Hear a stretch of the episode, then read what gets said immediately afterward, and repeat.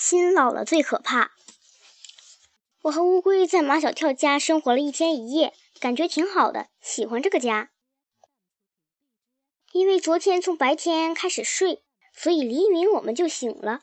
那会儿正下着雨，阳台上种着一盆龟背竹，这种植物叶子巨大，形状像乌龟背而得名。我想起翠湖公园那雨打芭蕉扇的声音。我喜欢看晶亮的雨珠顺着龟背竹的叶子滴滴地滑落下来。这时我想起了翠湖，想起了荷叶在细雨中摇曳的景象。这样的清晨，在叶子底下，一边听着雨声，一边和乌龟聊天，是一件很享受的事情。大师，我心里一直有一个没解开的谜，你觉得我能帮你解开？是的。为什么你会来到我的山洞？你是从哪里来的？从哪里来不重要，我来回答你的第一个问题。本来我住在一个很远很远的地方，你都无法想象。可是我闻到了一股新鲜的孩子味儿。这股孩子味儿就是从你的山洞里飘来的，于是我千里迢迢来到山洞。我一点也不怀疑他。孩子味儿对你来说很重要吗？当然，这就像阳光、空气、水对人一样。我活了到底多久，我自己也说不清了，是一千万年还是多少呢？哼，没人知道。我为什么能活这么久？就是因为我一直生活在有孩子味儿的地方。原来是孩子味让乌龟活了这么久啊！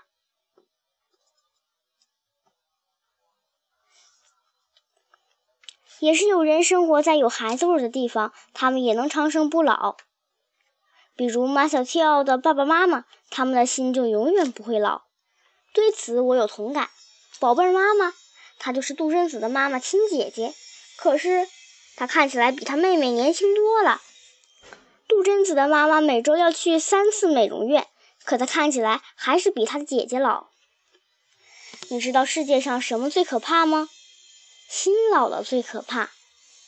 我不能让我的心变老，所以我要学会闻到孩子味儿。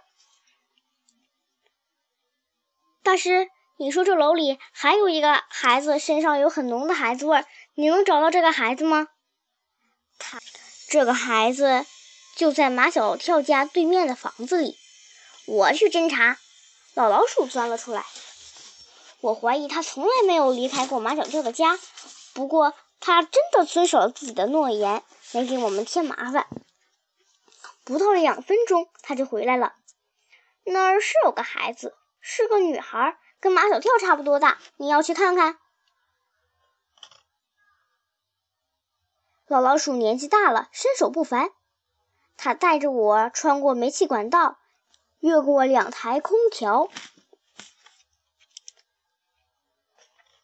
翻上了一个阳台。穿过客厅时，被女主人发现了。啊哈哈！哼，这样奇怪的叫声，我还是第一次听见。熊猫老弟，你快跑吧，我掩护你。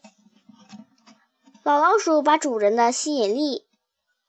给引开了，可是我没有跑。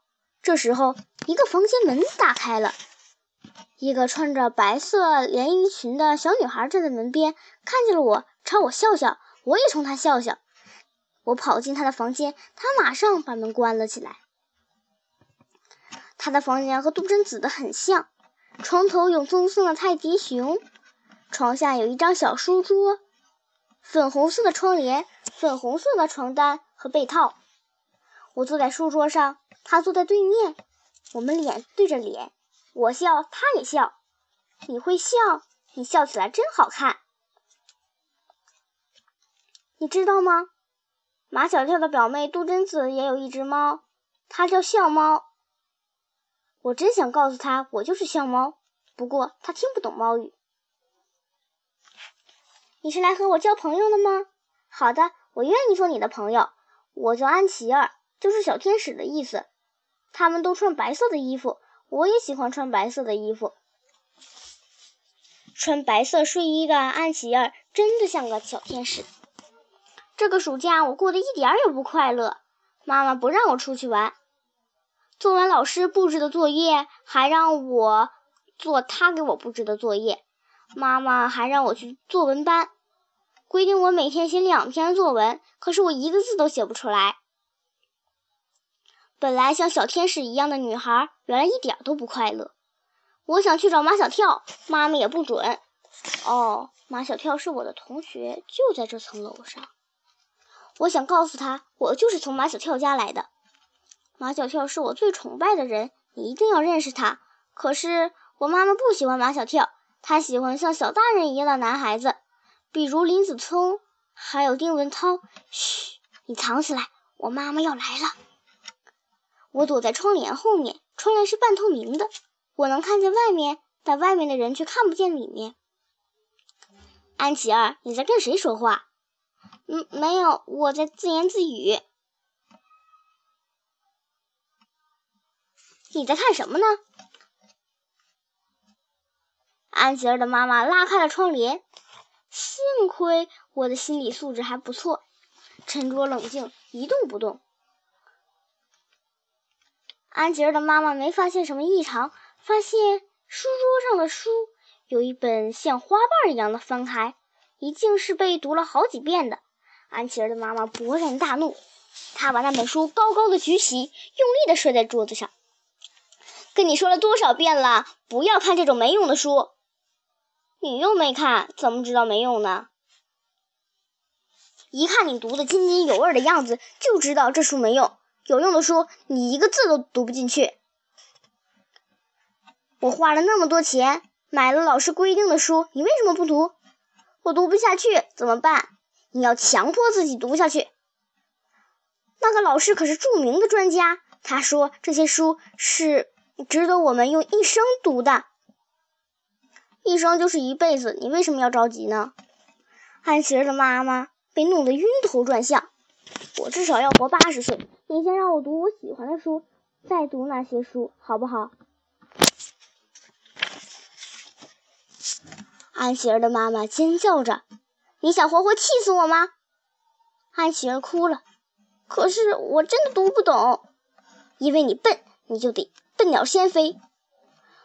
专家规定读的必读书，你读不懂也要读。从今天开始，你每天读五十页，我每天检查。安琪儿的妈妈把她锁在了房间里。安琪儿如果读不完，就不能出去。我回到乌龟身边，把刚才的所见所闻都讲给乌龟听了。乌龟沉默了好久，长叹一声。自以为是的家长，他不知道。他正在强迫自己的孩子与书为敌。我明白乌龟的意思。本来安琪儿是喜欢读书的，但他妈妈硬要他读一些还读不懂的书，安琪儿就会讨厌读书，也许一辈子都会讨厌读书了。